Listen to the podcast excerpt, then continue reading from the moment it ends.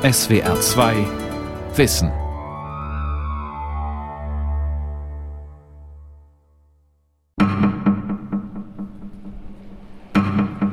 Der Berliner Hauptbahnhof, der größte Bahnhof in Deutschland, überspannt von einer beeindruckenden Glaskonstruktion, die ohne Stahlträger nicht halten würde.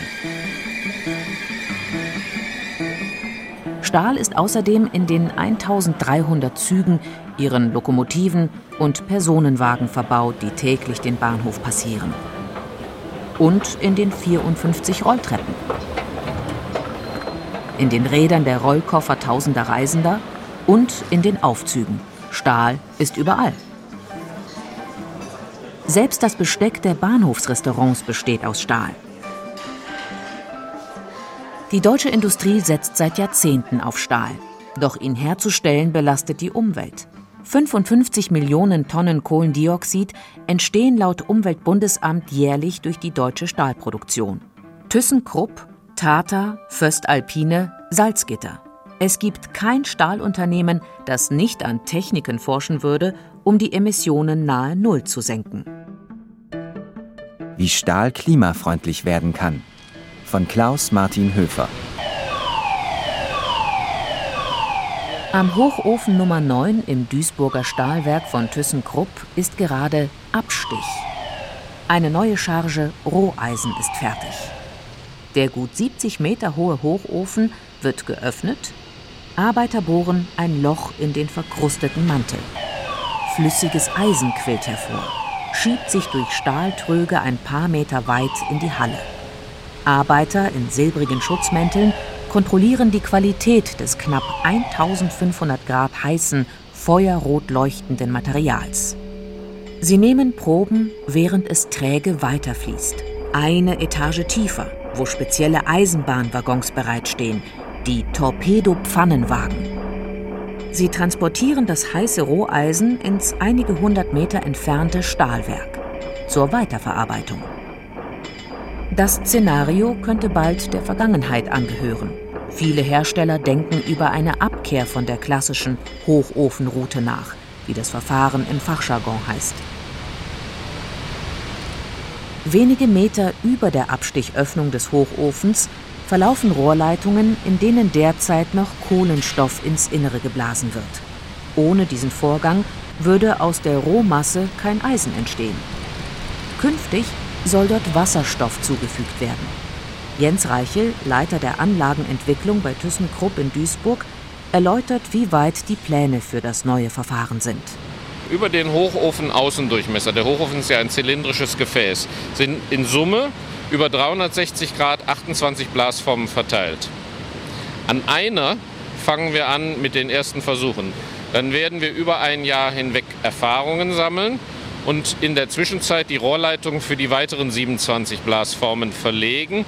Und wenn alles klappt, so wie wir es geplant haben, dann wird ab Januar 2021 werden wir über den gesamten Hochofenumfang den Wasserstoff einbringen. Kohlenstoff durch Wasserstoff ersetzen, um grünen Stahl zu produzieren. Ein ehrgeiziges Ziel.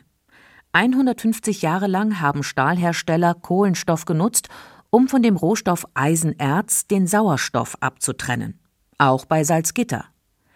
Alexander Redenius von der Entwicklungsabteilung der Salzgitterwerke erklärt den herkömmlichen Prozess. Eisenerz ist eine Form von Eisenoxid. Es gibt unterschiedliche Oxidationsstufen. Wir müssen also irgendwie schauen, dass wir einen Reaktionspartner finden, der den Sauerstoff von dem Eisen halt wegnimmt. Und das geschieht im Hochofenprozess mit Kohlenstoff. Das heißt, Kohlenstoff schnappt sich halt ein Sauerstoffatom und dann entsteht dabei halt CO, also Kohlenmonoxid oder halt am Ende CO2. So war es von Anfang an, aber so soll es nicht bleiben.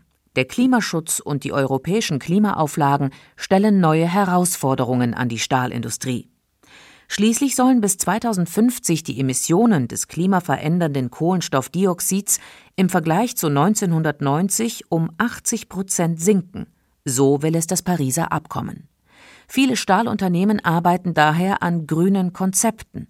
Wasserstoff anstelle des bislang notwendigen Kohlenstoffs einzusetzen, ist ein Weg. Dann würde also sozusagen nicht Kohlenstoff sich den Sauerstoff als Reaktionspartner schnappen, sondern halt Wasserstoff. Und wenn entsprechend Wasserstoff mit äh, Sauerstoff reagiert, reagiert das zu H2O, also dann Wasser. Kein klimaschädliches Kohlendioxid, sondern Wasser als Abfallprodukt. Im Labor bei ThyssenKrupp funktioniert das schon. Die chemischen Abläufe sind einleuchtend und nachvollziehbar.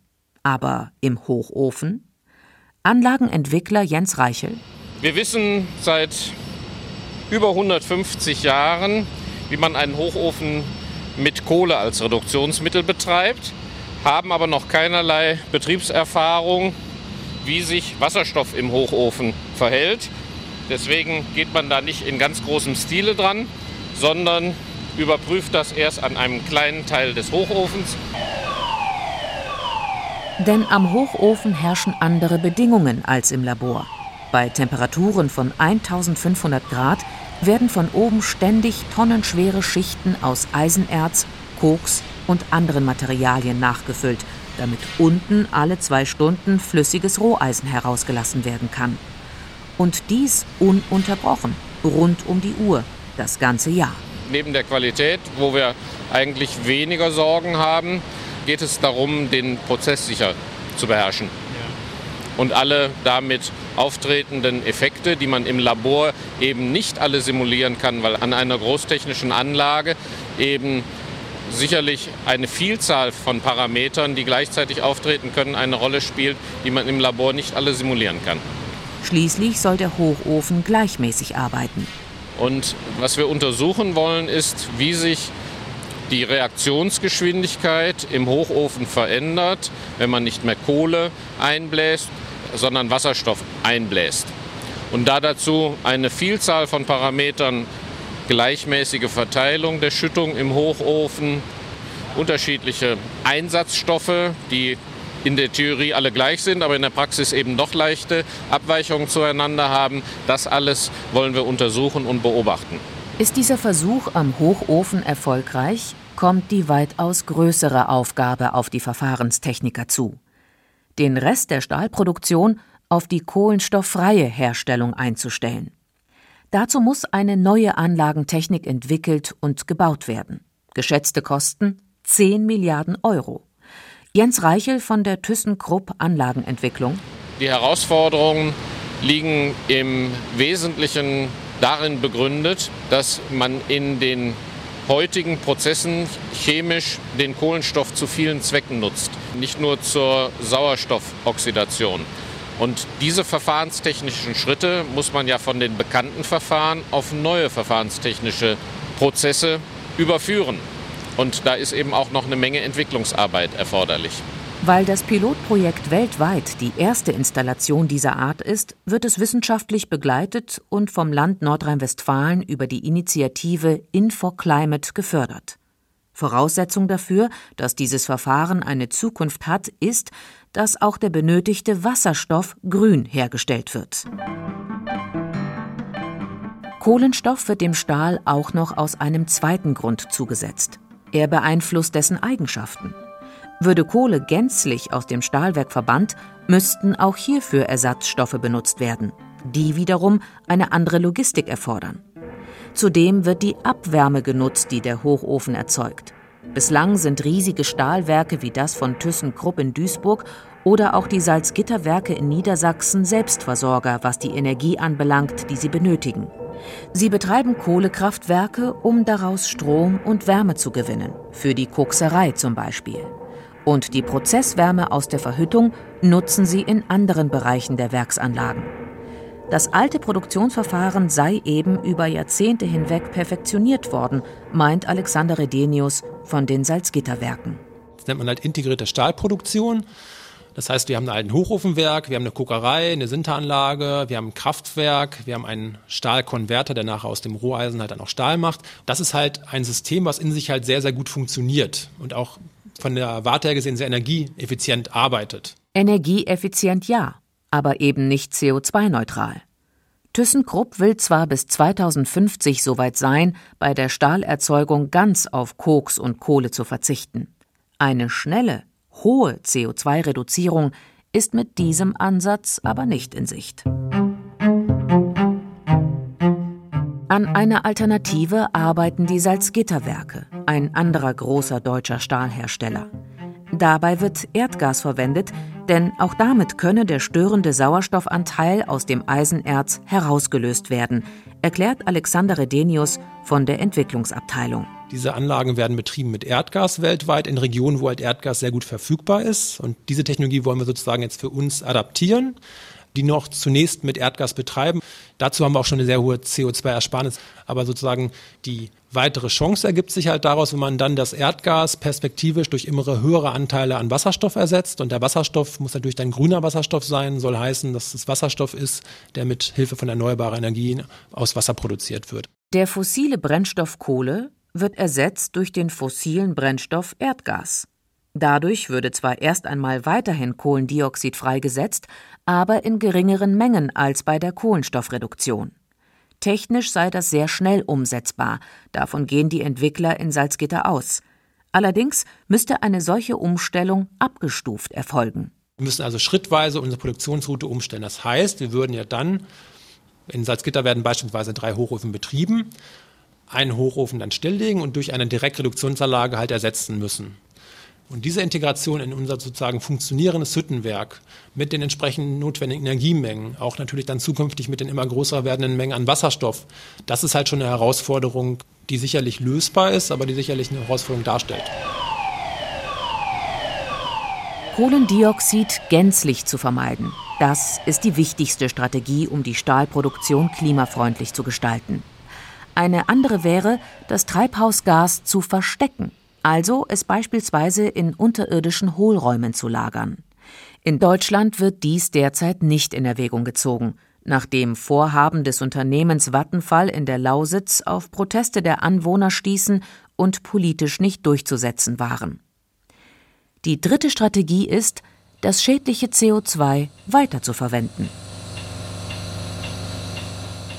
Solange Kohlendioxid und andere Abgase bei der Stahlherstellung entstehen, können sie für etwas Sinnvolles verwendet werden, zum Beispiel für die Stromerzeugung oder zum Heizen, was bereits geschieht. Eine neue Idee ist, aus ihnen chemische Grundstoffe herzustellen. Dazu hat das Unternehmen ThyssenKrupp in Duisburg eine Versuchsanlage eingerichtet. Markus Ohles leitet das Carbon to Chem genannte Projekt. Wenn wir es jetzt wirklich großtechnisch umsetzen würden, im Sinne von, wir bedienen 100 Prozent der Hütte, würden wir diese Hüttengase nehmen und würden sie dann der chemischen Synthese zuführen und nicht mehr der Stromerzeugung an der Stelle. Und genau die Machbarkeit, also dass wir die Gase wirklich für die chemische Synthese nutzen können, das zeigen wir hier an diesem Standort und da sind wir auch relativ weit schon. Das heißt, wir konnten einmal zeigen, dass wir die richtigen Reinigungsstrategien haben, um die Gase so aufzubereiten, dass wir mit herkömmlichen Katalysatoren Methanol aus realen Hüttengasen herstellen. Das ist ein Novum gewesen. Schmutzige Gase, die bei der Stahlherstellung entstehen, so weit zu reinigen, dass daraus Methanol und Ammoniak hergestellt werden kann. Das war der erste Schritt. Diese Chemikalien können dann zum Beispiel für die Produktion von Dünger weiterverwendet werden oder auch um daraus synthetische Treibstoffe zu machen. Markus Ohles gerät regelrecht ins Schwärmen. Was wirklich neu an der Technik an diesem Verfahren ist, dass man eine andere Rohstoffquelle hat. Und die Rohstoffquelle sind jetzt hier die Hüttengase. Und das ist ein wirklich ein Novum gewesen, eine Weltpremiere. Erstmalig aus Hüttengasen, also das, was wir typischerweise, ich weiß, meine Kollegen hören das nicht so gerne, Abgase sind an der Stelle, ja, äh, daraus wirklich den Rohstoff CO2, Kohlenstoff, Wasserstoff zu nutzen und daraus wieder Chemie zu machen und damit anzufangen, an der Stelle wirklich Kohlenstoff in den Kreislauf zu bringen. Auch dafür wird zusätzlicher Wasserstoff benötigt, ebenso wie für den eigentlichen Verhüttungsprozess. Für den Versuchsaufbau wird der Wasserstoff noch direkt im Stahlwerk ThyssenKrupp gewonnen. Später einmal, wenn er komplett den Kohlenstoff bei der Verhüttung ersetzt, muss der Wasserstoff von außen geliefert werden. Der Energiebedarf der Stahlwerke ist immens.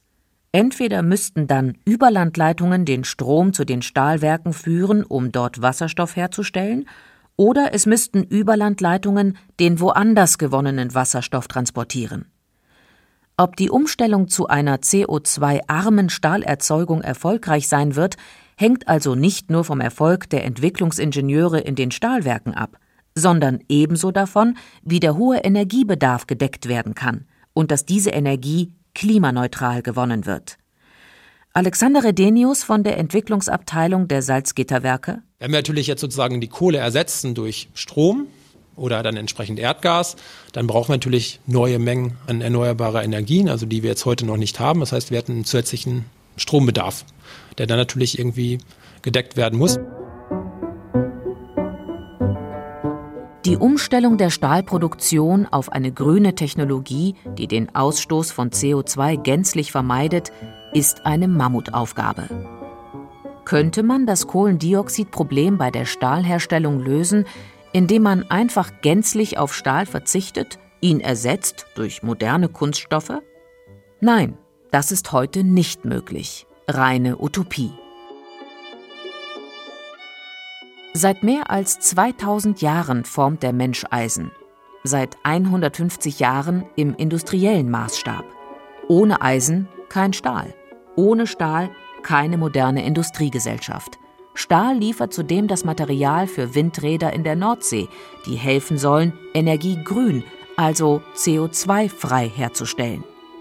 Unter anderem für diese Anwendungen arbeiten Forscher an neuen Stahlsorten.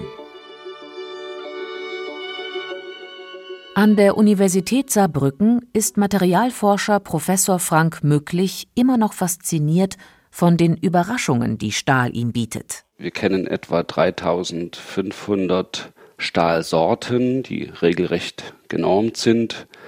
Und mancher Laie denkt dann, äh, was will man da noch forschen? Es ist genau andersrum durch diese Vielfalt, die wir haben, können wir dem Stahl immer neue Anwendungen eröffnen, weil wir immer neue Funktionalitäten freilegen, an die man vor Jahren noch gar nicht dachte. Stahl besteht neben Eisen und einigen Grundmaterialien aus zusätzlichen Chemikalien. Was diese Zutaten bewirken, haben Wissenschaftler häufig eher zufällig herausgefunden durch Trial and Error.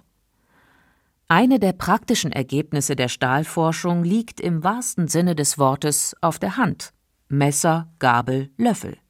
Die sind rostfrei, weil Forscher irgendwann durch Ausprobieren herausgefunden haben, dass sie dafür dem Stahl Chrom und Nickel beimengen müssen. Titan wiederum sorgt dafür, dass die Oberfläche nicht mehr so leicht zerkratzt. Mittlerweile überlassen die Stahlforscher die Zusammensetzung neuer Sorten aber nicht mehr dem Zufall.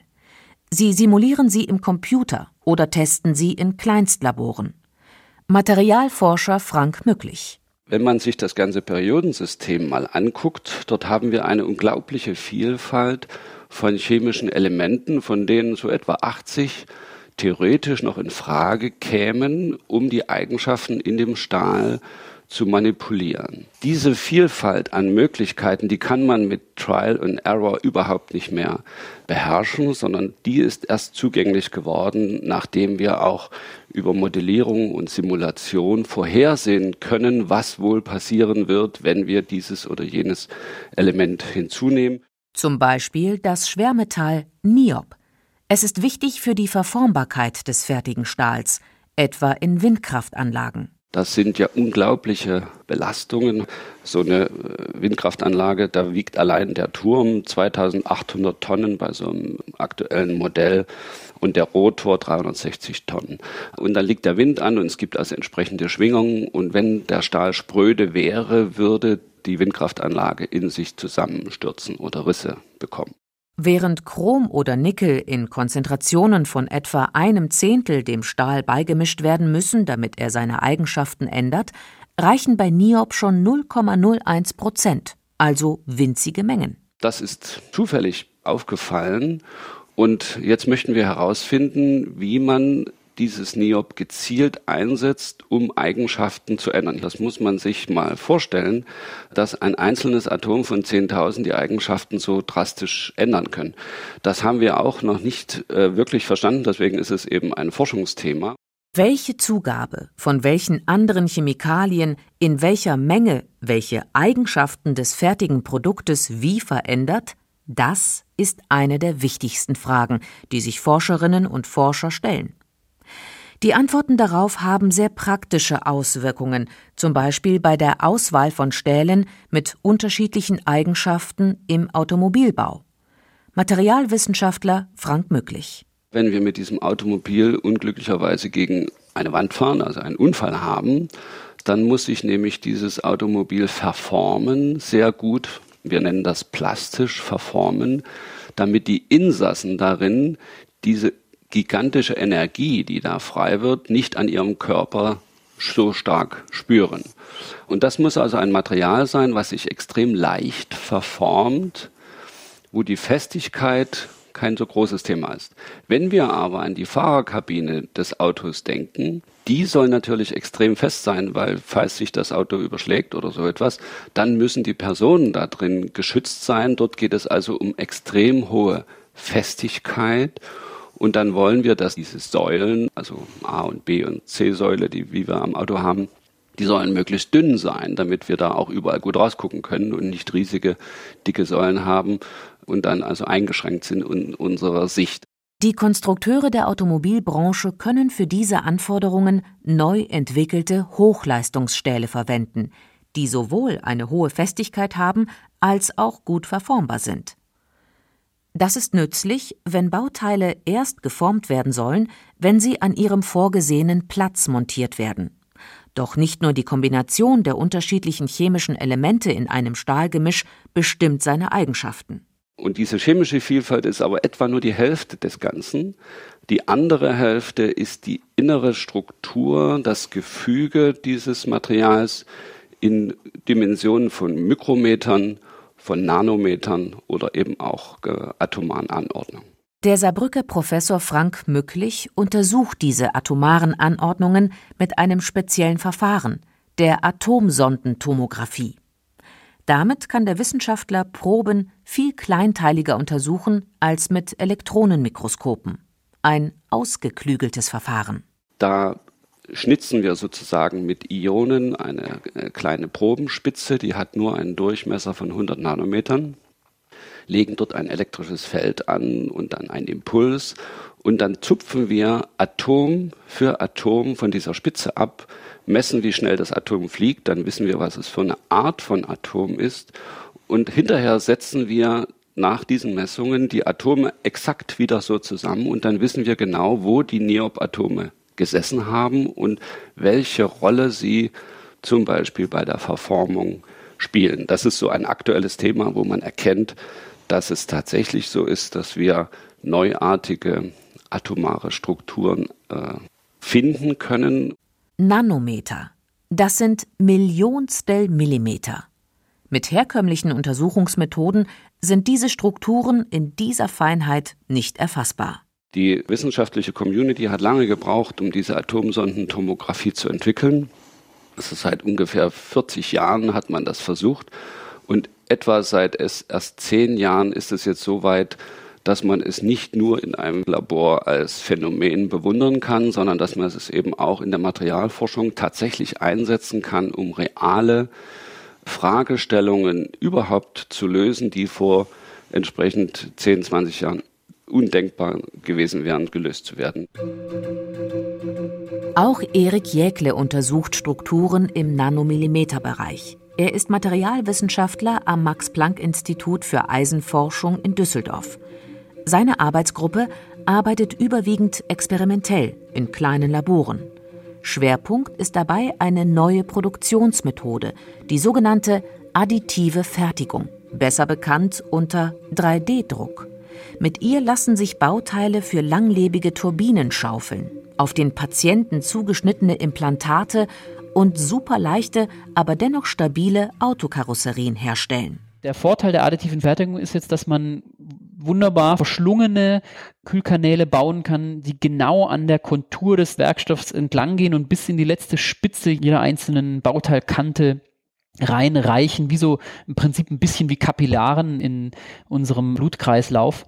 Und so eine Komplexität und auch einfach gezielte Verteilung dieser Kühlkanäle ist hauptsächlich mit der additiven Fertigung möglich. Unklar ist noch, welche Stahllegierungen für diese Verfahren besonders gut geeignet sind und welche Eigenschaften diese Legierungen dann an den Tag legen. Die Wissenschaftler gehen davon aus, dass selbst bekanntes Material neue oder abweichende Eigenschaften haben kann, wenn es mit neuen Methoden hergestellt oder verarbeitet wird. Das Bauteil kommt aus der Maschine und weist im Inneren Mikrorisse auf. Da haben wir uns angeschaut, warum genau diese Mikrorisse entstehen, welche Legierungsmodifikationen aus welchen Gründen dazu führen, dass diese Risse schlimmer werden oder verschwinden. Das ist ein unglaublich detaillierter Prozess. Denn die Schichten, aus denen die Bauteile bestehen, sind mitunter nur wenige Nanometer dünn und der Riss entsteht innerhalb von wenigen Mikrosekunden bei Temperaturen von 1500 Grad Celsius, bevor das Material erstarrt. Die Untersuchung lediglich einer Probe kann dann leicht etliche Monate dauern. Sowas ist in situ kaum zu untersuchen oder nur extrem schwierig zu untersuchen. Und wir gehen dann hinterher her als Werkstoffdetektive sozusagen und gucken, okay, welche chemische Signatur hinterlässt dieser Prozess des Erstarrens im Werkstoff? Was genau passiert an den inneren Grenzflächen? Welche reißen, welche reißen nicht? Auf die Ergebnisse warten bereits Unternehmen aus der Industrie, die das Verfahren anwenden, sowie Unternehmen, die die Materialien herstellen. Ob Stahlkonstruktionen mit vergleichsweise grober konventioneller Bauweise wie die im Berliner Hauptbahnhof oder Hightech-Anwendungen wie die additive Fertigung von feinen Strukturen in künstlichen Hüftgelenken oder Turbinen. Der Werkstoff Stahl mit seinen vielen verschiedenen Anwendungen und Varianten der Zusammensetzung scheint kaum ersetzbar. Die Erforschung des Materials und seiner Herstellung ist dabei überwiegend an den Bedürfnissen der Anwender ausgerichtet, den Industrieunternehmen. Warum die deutsche Stahlindustrie nicht viel früher begonnen hat, besonders umweltfreundliche Methoden für die Herstellung zu entwickeln und ihre Produktionsanlagen entsprechend umzubauen, sagt sie eindeutig. Es lohnt sich wirtschaftlich nicht. Für eine umweltfreundlich hergestellte Tonne Stahl kann sie nur genau so viel Geld verlangen wie für eine nach bisheriger Methode produzierte Tonne. Nun aber macht die Politik Druck. Die Reduzierung des CO2-Ausstoßes ist eine der Herausforderungen der nächsten Jahre. Für die Stahlunternehmen stellt sich die Frage, wie sie ihren riesigen Energiebedarf decken wollen, den sie bei einer Umstellung zur kohlenstofffreien Verhüttung haben werden. Qualitativ hochwertiger Stahl, neue Stahlsorten für besondere Anwendungen auch im Bereich der grünen Energiegewinnung, neue Verarbeitungsverfahren. Daran arbeiten die Stahlforscher weiterhin. Die Welt verstehen. Jeden Tag. SWR2 Wissen. Manuskripte und weiterführende Informationen zu unserem Podcast und den einzelnen Folgen gibt es unter swr2wissen.de.